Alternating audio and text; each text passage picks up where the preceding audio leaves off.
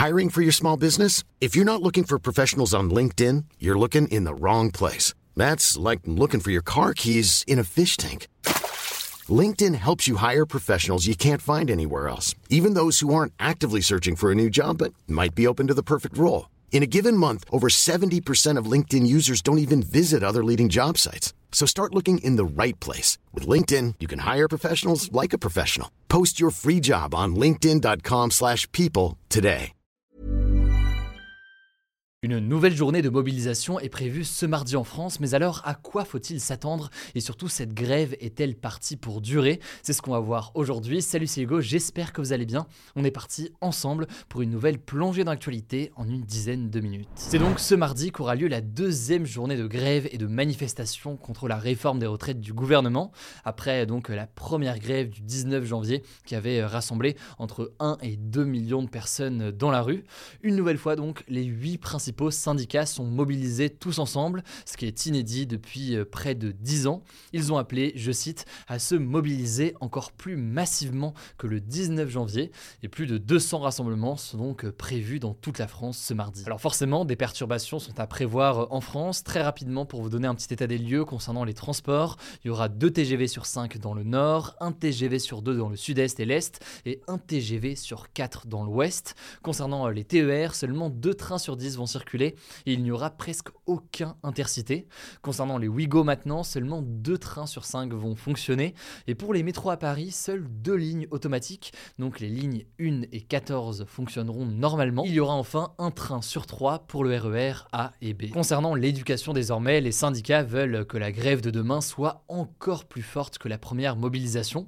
Le premier syndicat des enseignants euh, du primaire prévoit environ 50% de grévistes, des classes, voire des écoles entière pourrait donc fermer ce mardi.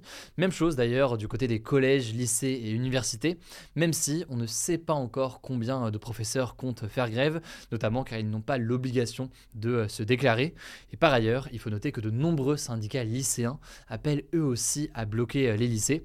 C'était le cas notamment dans quelques lycées euh, parisiens le 19 janvier. Enfin, comme pour la première mobilisation, les raffineries, donc ces usines en France qui transforment le pétrole en carburant, devraient être bloquées bloqué et les livraisons devraient donc être interrompues euh, demain. Enfin, du côté de l'énergie et euh, des centrales nucléaires notamment, les syndicats n'ont pas parlé de grève, mais des actions pourraient avoir lieu comme des baisses de production, des coupures d'électricité une ou deux heures, ou encore des actions pour rendre l'électricité gratuite dans certains établissements comme les hôpitaux ou encore les écoles. Par ailleurs, il faut noter, et c'est une petite nouvelle par rapport à la première manifestation, que certaines mairies ont décidé d'apporter leur soutien au mouvement contre la réforme des retraites par exemple, le maire de la ville de l'Union, c'est près de Toulouse, va offrir une demi-journée de congé sans aucune diminution de salaire aux fonctionnaires de sa commune pour leur permettre d'aller euh, directement manifester. Et de nombreuses autres mairies ont par ailleurs décidé de fermer euh, toute la journée, parfois par manque euh, de personnel. Alors plusieurs responsables politiques ont vivement réagi, certains approuvant cette mobilisation des mairies, mais d'autres donc critiquant ce choix. C'est le cas par exemple dans le camp d'Emmanuel Macron ou alors certains élus à droite qui estiment estime que ça pose un problème de neutralité et de positionnement comme ça euh, des mairies. Voilà donc pour ce que l'on sait euh, ce mardi. Maintenant, euh, la question est de savoir dans quelle mesure ce mouvement va se poursuivre dans les prochains jours. Je vous en avais déjà parlé il y a quelques jours, mais l'enjeu véritablement pour les manifestants, c'est de faire durer la grève et les manifestations dans le temps. Beaucoup de spécialistes des mouvements sociaux estiment en effet que c'est à ce moment-là, si le mouvement dure dans le temps et qu'il s'étend au fur et à mesure, que ça pourrait faire plier le gouvernement sur cette mesure. On suivra en tout cas tout ça. Les syndicats seront euh, réunis mardi soir pour décider de la suite du mouvement. Ils pourraient donc décider de nouvelles journées de mobilisation. Certains évoquent déjà des journées les 7 et 8 février. On verra ce qu'il en est. En tout cas, bonne nouvelle, si jamais tout ça est encore un peu flou pour vous, une vidéo pour expliquer la réforme des retraites qui est donc portée par le gouvernement et le débat autour arrive sur la chaîne. Ça se passe plus précisément sur notre chaîne YouTube principale que je vous mets en description. J'espère que ça vous permettra d'y voir plus clair. Allez, on continue avec un deuxième sujet en deux mots et avant de passer aux euh, en bref, le gouvernement a présenté ce lundi un plan de lutte contre le racisme, l'antisémitisme et les discriminations. C'est un plan avec près de 80 mesures. Mais alors qu'en est-il? Eh bien en fait, c'est des mesures qui devront s'appliquer sur les 4 prochaines années selon le gouvernement. Alors pas d'inquiétude, je ne vais pas vous citer les 80 mesures, sinon ça va être un peu trop long, mais pour vous donner quelques mesures principales, il y a par exemple l'idée d'une visite historique liée au racisme, à l'antisémitisme ou alors à qui sera obligatoire pour chaque élève durant sa scolarité. Le plan prévoit par ailleurs un renforcement de la formation des enseignants sur euh, ces sujets. Ça c'est sur l'aspect donc éducation avec notamment une visite obligatoire euh, dans le cadre de sa scolarité. Concernant la justice maintenant, le gouvernement veut créer une peine aggravée, donc une peine plus lourde quand une infraction à caractère raciste ou antisémite est commise par une personne dépositaire de l'autorité publique. Donc une personne dépositaire de l'autorité publique, ça peut être par exemple un policier, un contrôleur SNCF ou encore un sapeur-pompier ou même d'ailleurs un enseignant.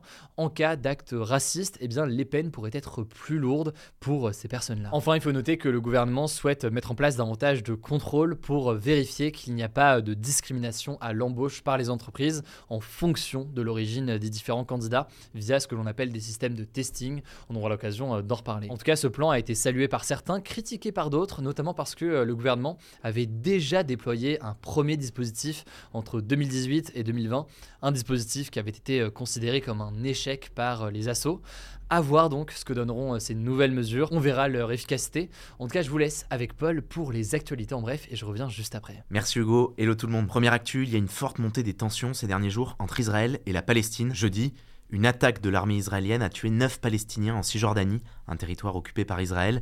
Il s'agit de l'une des attaques les plus meurtrières depuis 20 ans dans cette région, et ça porte à 32 le nombre de Palestiniens tués depuis début 2023 par l'armée israélienne. Et suite à ça, vendredi soir, un Palestinien de 21 ans a tué 7 personnes par balle à Jérusalem-Est, près d'une synagogue. Ça s'est passé pendant les prières du début du Shabbat, une fête juive. Il s'agit là de l'attentat le plus meurtrier à Jérusalem depuis près de 10 ans. Bref, ces événements font craindre donc une nouvelle escalade dans le conflit entre Israël et la Palestine. Et ça intervient dans un contexte où l'ancien dirigeant d'Israël, Benjamin Netanyahou, est revenu à la tête du gouvernement israélien le 29 décembre. En tout cas, face à cette situation, de nombreux pays et organisations ont appelé au calme, dont la France, l'ONU, les États-Unis et la Russie. Aux États-Unis. Le pays est secoué par une nouvelle affaire de violence policière. Alors tout a commencé début janvier dans la ville de Memphis, dans le Tennessee, dans le sud des États-Unis.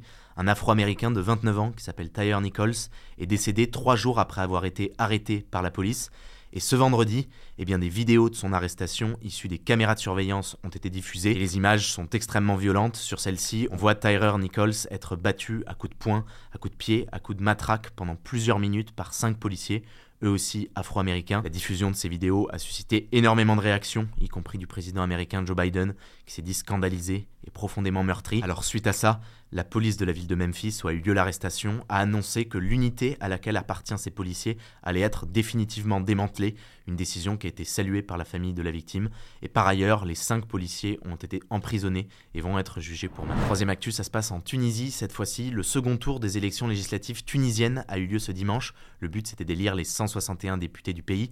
Et ce qu'il faut retenir, c'est que ces élections ont été marquées par une très faible participation, puisque seulement 11% des citoyens sont allés voter. C'est en fait tout simplement la plus faible participation à une élection depuis le retour à la démocratie en Tunisie en 2011. Alors il y a plusieurs raisons à ça, notamment la crise économique qui frappe le pays, mais la principale raison, c'est que les Tunisiens contestent une réforme qui a été mise en place cet été par le président tunisien Kais Saïd, une réforme qui limite fortement les pouvoirs du Parlement. Ses opposants l'assimilent à un coup d'État. Quatrième actu, L'ancien Premier ministre britannique Boris Johnson a raconté comment le président russe Vladimir Poutine l'aurait menacé lors d'un appel téléphonique lorsqu'il était au pouvoir. Ça se serait passé en fait en février 2022, juste avant que l'armée russe n'envahisse l'Ukraine. Boris Johnson a raconté ça dans un documentaire de la BBC qui était diffusé ce lundi. Alors Boris Johnson dit que pendant l'appel, à un moment, il a dit à Vladimir Poutine que l'Ukraine ne rejoindrait pas l'OTAN, je cite, dans un avenir proche, que l'organisation militaire menée par les États-Unis avec beaucoup de pays occidentaux. Et à ce moment-là, Vladimir Poutine aurait tiqué sur le dans un avenir proche. Il lui aurait répondu sur un ton détendu. Boris, je ne veux pas vous faire du mal, mais avec un missile, ça prendrait une minute. Sous-entendu donc, si vous intégrez l'Ukraine dans l'OTAN, je vous frappe avec un missile. Alors ce lundi, la Russie a réagi en accusant Boris Johnson de mentir. Cinquième info, ça se passe en France. Le ministère de la Santé a annoncé que deux mesures sur le Covid vont être allégées à partir de jeudi. La première, c'est que si vous êtes positif au Covid, eh bien vous ne serez plus obligé de vous isoler. Et la deuxième, c'est que si vous êtes cas contact et que vous n'avez pas de symptômes, eh bien vous ne serez plus obligé de faire un test. Ceci dit, dans les deux cas, le ministère continue de recommander de s'isoler donc pour les cas positifs et de faire un test pour les cas contacts, surtout pour les personnes qui côtoient des personnes fragiles. Sixième info, en France également, ça fait suite au suicide de Lucas, un collégien de 13 ans début janvier. Eh bien la justice l'a annoncé ce week-end, Quatre de ses camarades de collège vont être jugés pour harcèlement scolaire ayant conduit au suicide. Il faut savoir que selon les parents de Lucas, il se serait suicidé à cause de moqueries et d'insultes de ses camarades liées à son homosexualité. On termine avec un chiffre, 32 heures, c'est le temps que passent en moyenne les Français devant un écran chaque semaine, selon une nouvelle étude de l'ARCEP, un organisme public indépendant. Et pour bien mettre ça en perspective, dites-vous que 32 heures sur une semaine, ça correspond à peu près à un tiers du temps où l'on est réveillé. Voilà, c'est la fin de ce résumé de l'actualité du jour. Évidemment, pensez à vous abonner pour ne pas rater le suivant, quelle que soit d'ailleurs l'application que vous utilisez pour m'écouter. Rendez-vous aussi sur YouTube ou encore sur Instagram pour d'autres contenus d'actualité exclusifs. Vous le savez, le nom des comptes, c'est Hugo Décrypte. Écoutez, je crois que j'ai tout dit. Prenez soin de vous et on se dit à très vite. Mom deserves the best, and there's no better place to shop for Mother's Day than Whole Foods Market. They're your destination for unbeatable savings, from premium gifts to show-stopping flowers and irresistible desserts. Start by saving 33% with Prime on all body care and candles. Then get a 15-stem bunch of tulips for just $9.99 each with Prime. Round out Mom's menu with festive rosé, irresistible berry chantilly cake, and more special treats. Come celebrate Mother's Day at Whole Foods Market.